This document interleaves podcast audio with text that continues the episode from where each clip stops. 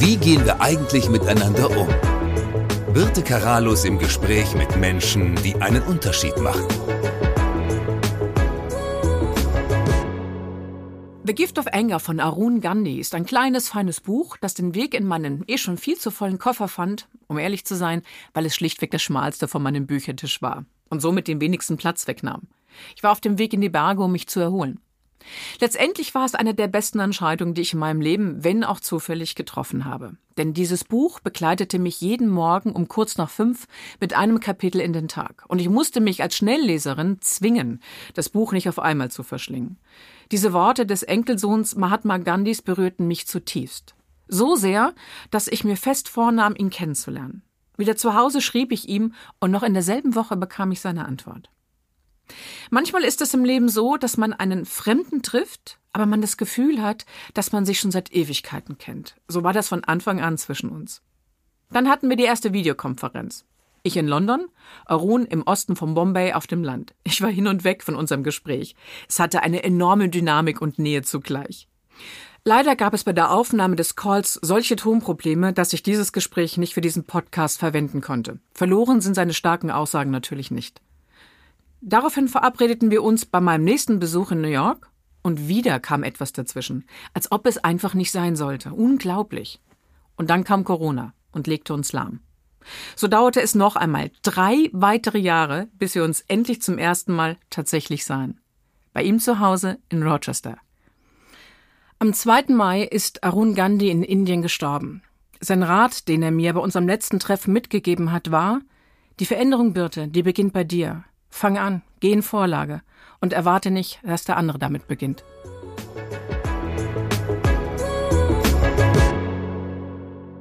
So Arun, I have to start with this first. It's an extraordinary pair of glasses. Very special. So, Thank you. Yeah. Thank you. You see how easy you can uh, become the sexiest man alive. Yeah. and there's also, the glasses are also a symbol for your grandfather when we have the picture above. Yes. Yeah. Yeah. Yes, these are um, special to me also. so definitely the glasses are not uh, the symbol which comes first to my mind when I'm thinking on your grandfather. Uh, above all, it's the non-violence he stands for. Mm. And th that's the point for you. Could you tell us something about your work? I know you are going to jails and also talk to offenders. So yes. what are you doing? The institute that I started initially in Memphis, Tennessee, I moved it to Rochester after I came to live here. And it's more, more or less independent. Uh, they don't depend on me very much, but whenever they need any advice or help, I step in there.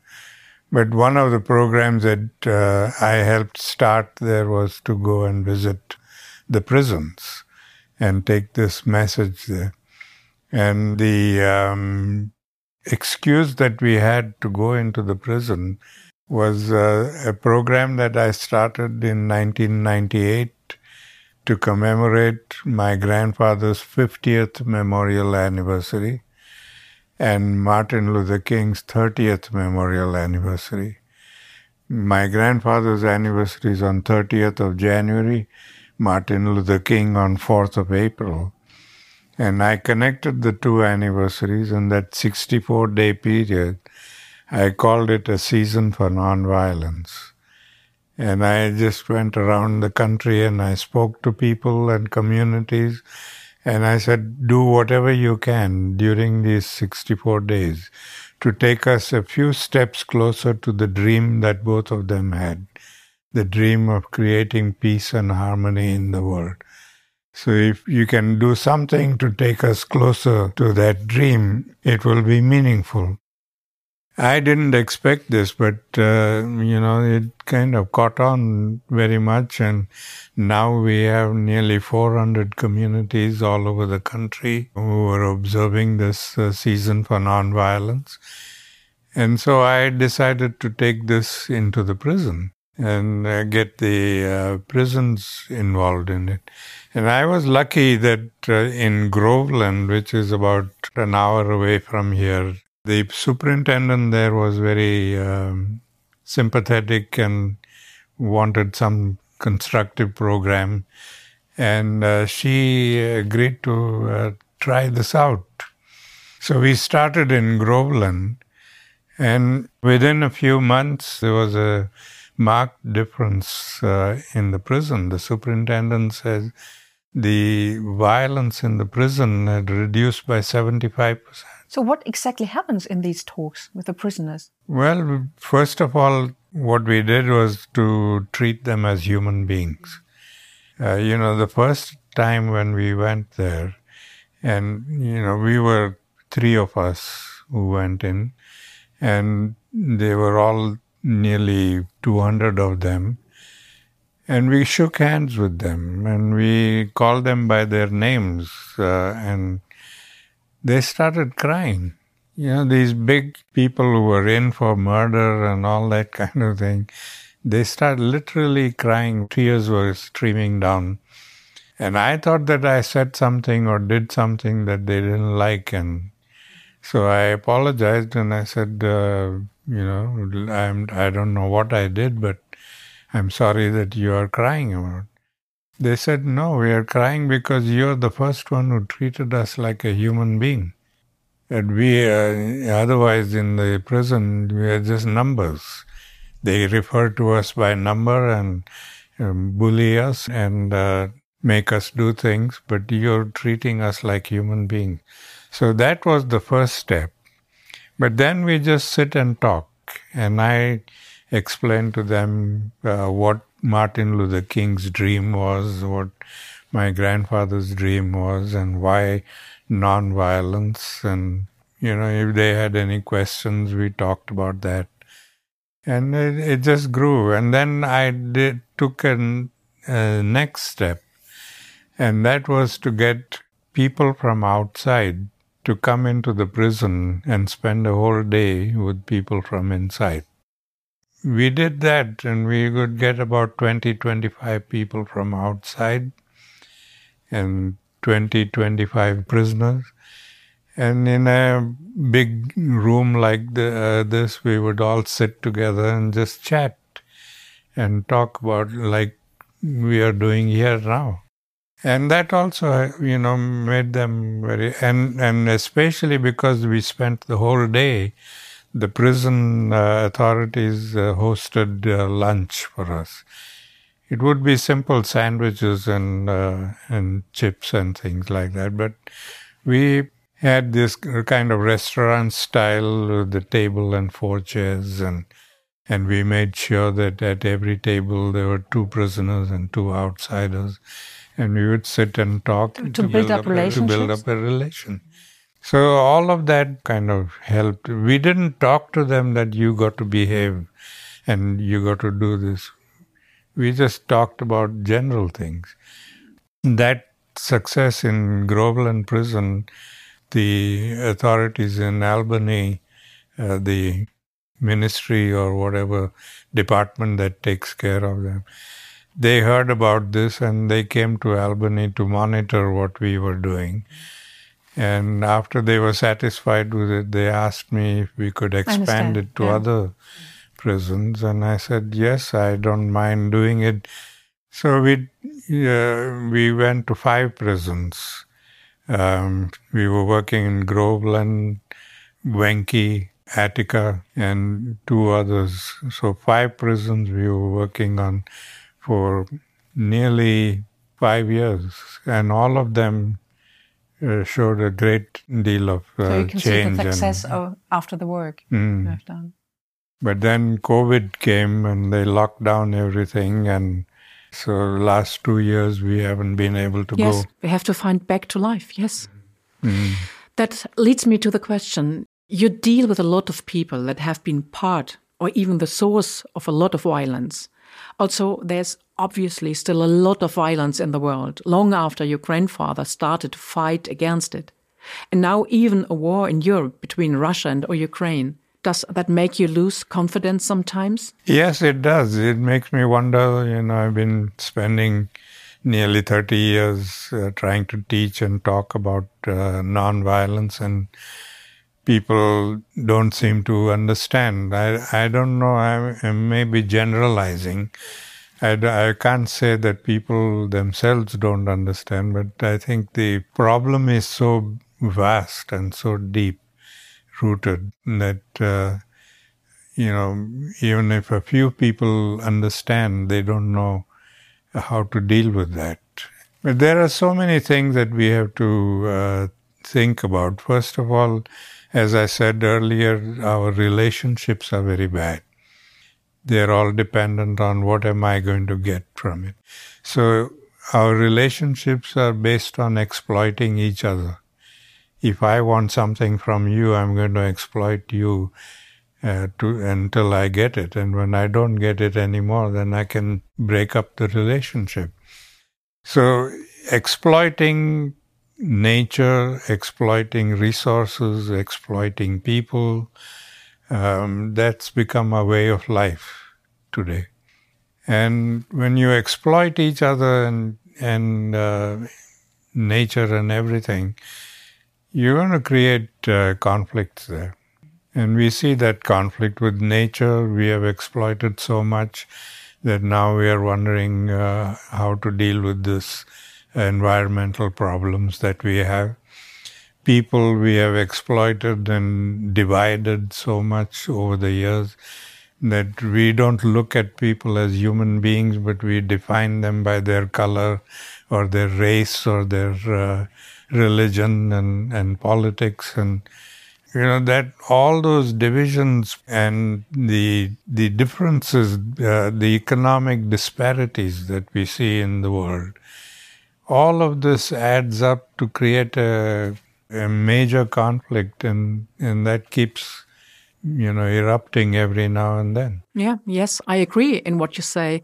What do you think is the reason for the increase of self-centeredness in our society? Do you think this is a general development? It comes from development. I mean you know over the years we have been taught. I mean even when we parent our children we tell our children you got to be successful in life don't think about anybody else, think about yourself and get to the top. That's the message that we give to the children when they're growing up. So your opinion is that starts at home in the family? Yeah, yeah, it does.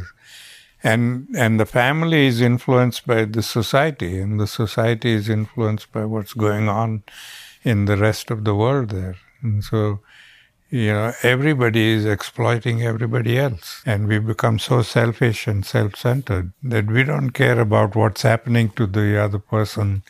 As long as I'm happy, I've got everything that I need. I don't care what happens to the rest. But we can't live like that. And our, you know, national foreign policies, every government in the world has a foreign policy that is uh, dependent on what is good for them. And they will do what is good for them.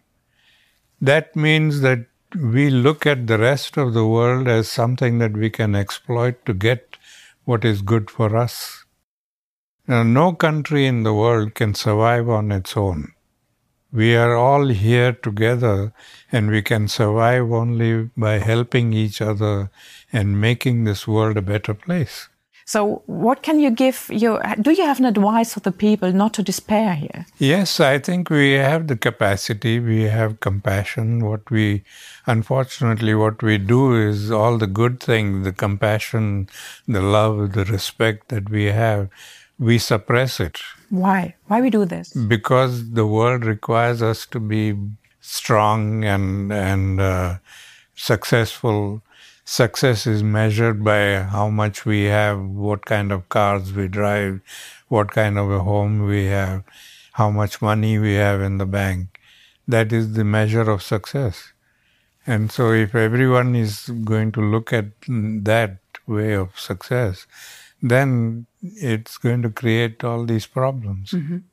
When I talk to people about this, I often hear one of two things from them. On one hand, Many are unsure whether they can even make a difference on their own. On the other hand, many struggle with making a positive change because they think that in our society, aggressive, self centered behavior is required in order to be successful, What is your opinion on this? Well, I, I say for that, uh, you know, uh, we have many examples in history where one person has made a tremendous change. When Jesus started his uh, his mission mission in yeah. life, he didn't think about how many people are going to be affected by this, who's going to follow me he, that thought didn't come to him. He just started doing what he thought he had to do because that was the right thing to do. And look what's happened today. Billions of people are following his message. The same thing can be said on a smaller scale with my grandfather, with Dr. Martin Luther King. They were all individuals, all one person who felt that they had something to do the, something to make this society a better place. And uh, they did it, and it's had some impact. So there are these examples. The trouble is, we don't have that confidence within ourselves. Uh, and so we just follow like sheep. Because everybody is going in that direction, I'm going to walk in that same direction too. Mm-hmm. Like many others, I grew up with the famous saying of your grandfather be the change you want to see in the world. It sounds really simple when you say it like this. So, how come we have such a hard time getting into action? Also, we know that if we don't change our behavior, it will most likely end in a catastrophe. Yeah, because we don't live our own lives. We live for somebody else. We are always thinking about what will they think about us? How will we uh, other people look at us? We don't care about our about those things. We have to live our own lives and we have to make the right decisions there. So, as long as we give our lives over to society to decide where it's going to go, we are never going to change.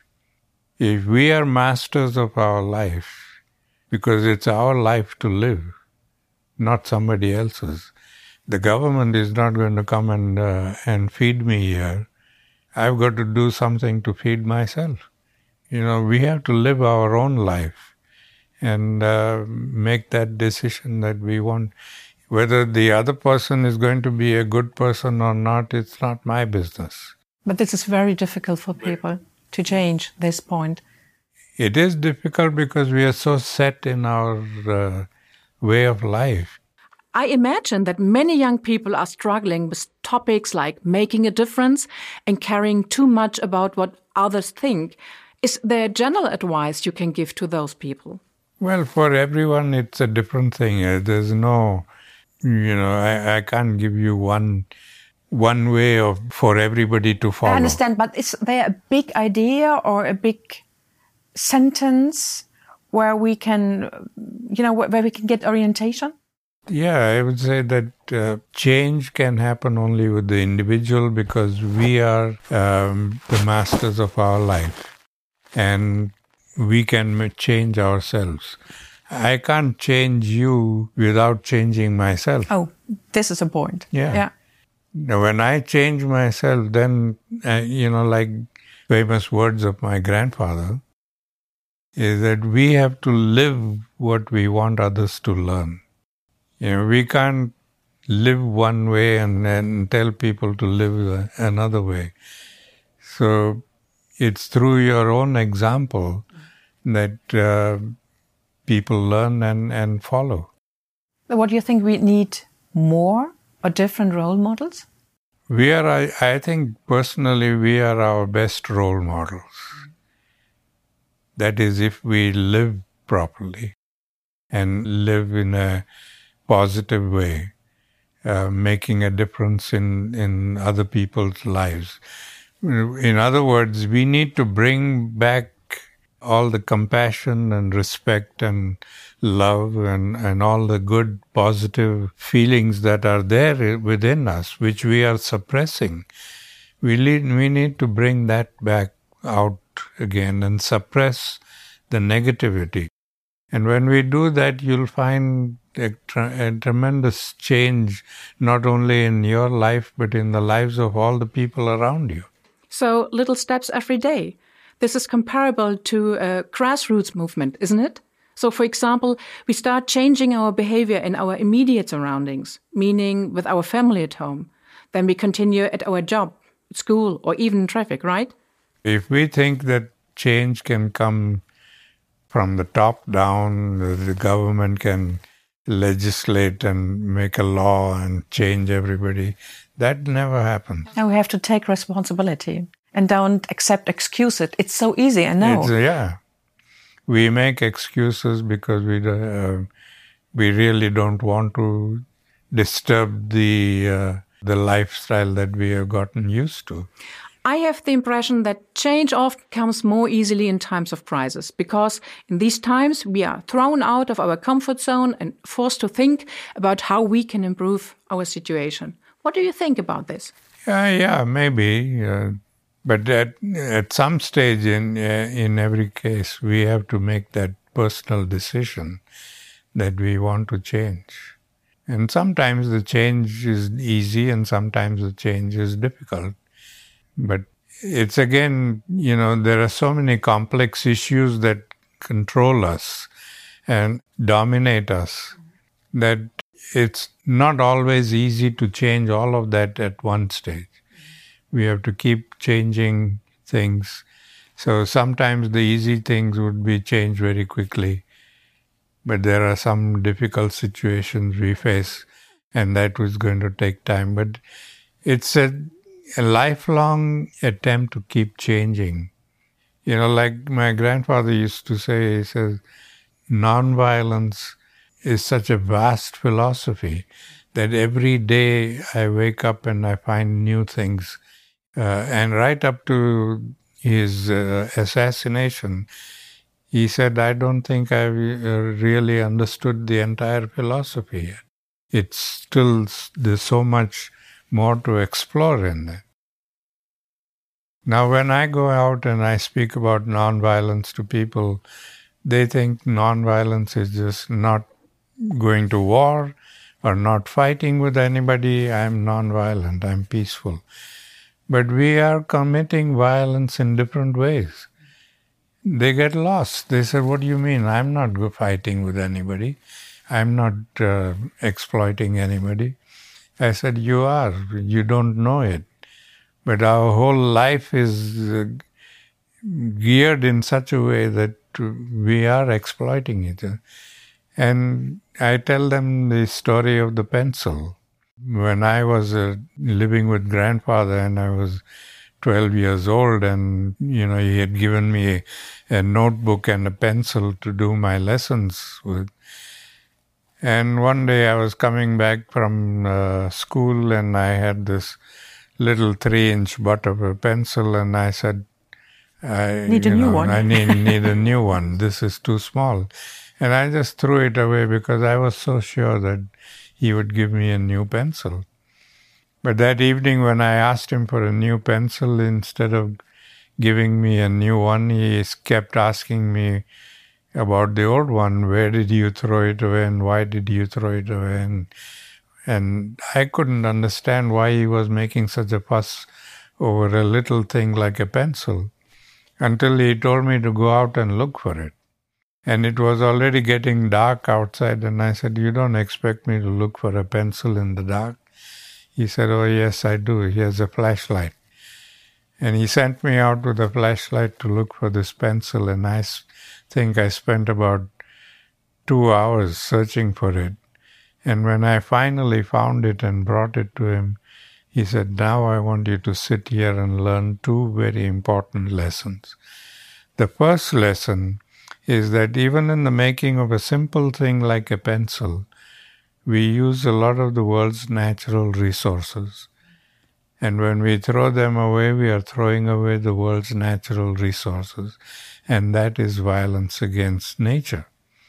And the second lesson is that because in an affluent society we can afford to buy all these things in bulk, we overconsume the resources of the world and because we overconsume them, we are depriving people elsewhere of these resources and they have to live in poverty.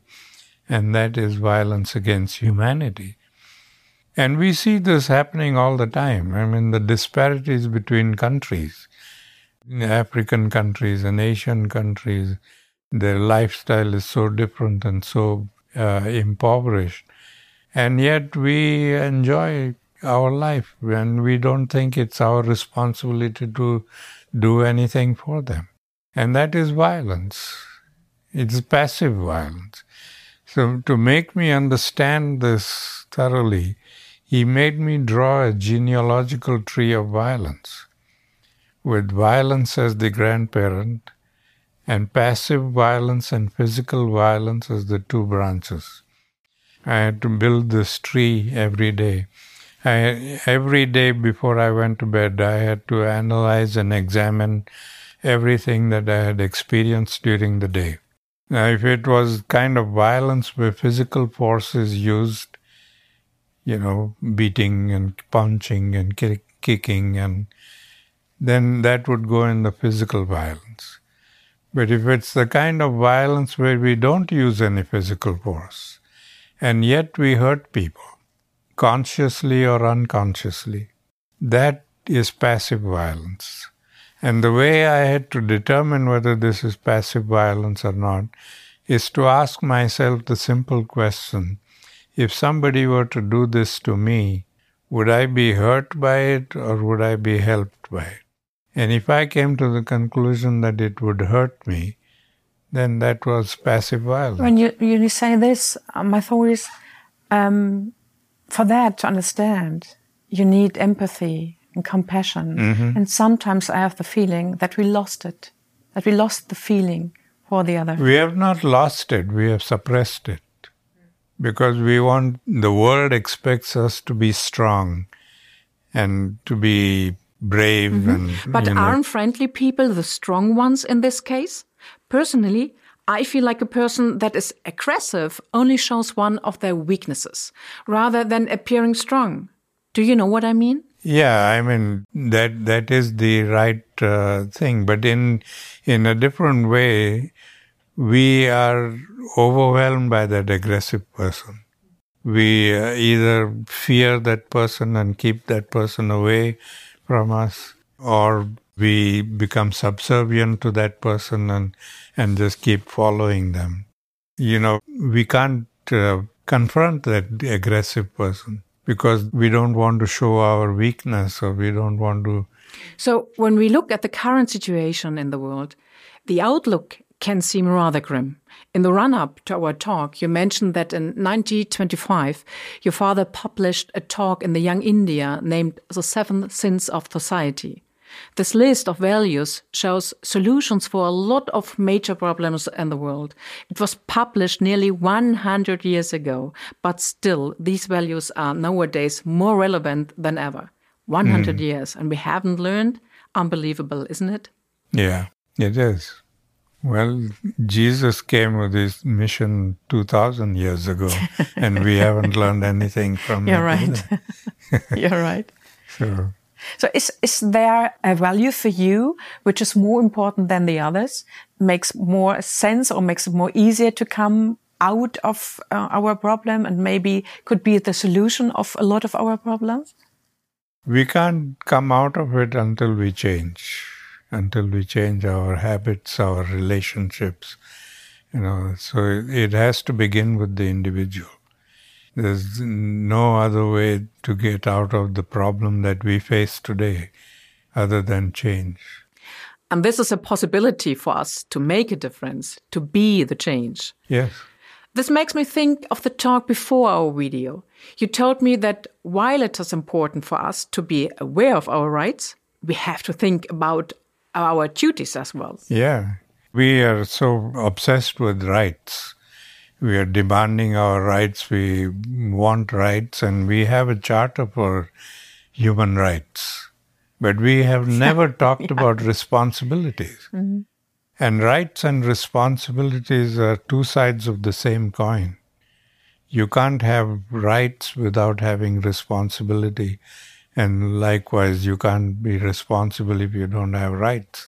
So we have to understand and accept that and, and be more responsible. Uh, and I don't think that the type of life that we are leading today or the laws and, and things that govern us show any responsibility at all. Take, for instance, the major controversy here in the US today about gun control. Now, what on earth do human beings like you and me need weapons of war in our homes? And how, how can an 18 year old go and buy a, a deadly weapon without any questions? And yet that same person can't go and buy a beer because he's not old, old enough to buy beer. So what kind of laws uh, do we have, and and what what is that whole fascination for uh, weapons? I mean, I can understand weapons for hunting and and things. You don't need an automatic weapon to go hunting. Yeah, definitely not. So you know, there's all these rights. We have to have our right and the right to bear arms and all that nonsense where is your responsibility towards the nation? And the nation is not made up of one individual or a few individuals. A nation is a whole nation, just as the whole world is a you know human world. And we all exist in here not just as human beings, but uh, along with all of creation. We are all part and parcel of that. And we can survive and flourish only if the rest of us can survive and flourish. Nobody is going to survive and flourish on their own. So, what would make you most optimistic? Is there anything? Well, I think without optimism, life would be worthless. Um, then, you know, might as well be dead. Um, I think there is the possibility of goodness in everybody. And it's just that reaching out to that goodness and, and making them aware of it is something that we all need to do. So, do you have a call to action to the audience, to the people? Just change yourself first. And could you give them any advice on how to change? One that maybe makes it a little easier? Well, yeah. My grandfather used to, when I was growing up, and uh, he insisted every day that I should get up and tell myself I'm going to be a better person today than I was yesterday. And every day I had to make a positive change in my life. And to be able to make that change in my life, I had to first make a list of all the things that I considered to be my weaknesses. And when I had that list in front of me in, on the wall, then I could focus on issues that needed to be done. But if we don't have that, you know, this is something that really bothers me a lot too. When we speak to people today and they just say, Well, I am what I am, you just have to accept me. You are not what you are. You wouldn't be civilized if you were what you were born. We keep evolving and we keep changing, and that is what civilization is that we become better every day. Again, the whole concept of civilization has been hijacked, and they think civilization is money. The richer you are, the more civilized you are, which is all nonsense. The most richest people in the world are the less civilized people in the world. I said, thank you for the clear words. it was a pleasure for me. Thank you for your time, Arun Gandhi. Thank you. Thank you very much for this pleasure to talk with you. Thank you. And we will see how we change yeah. every day to a better. Yes. Thank you. Wie gehen wir eigentlich miteinander um? Birte Karalus im Gespräch mit Menschen, die einen Unterschied machen.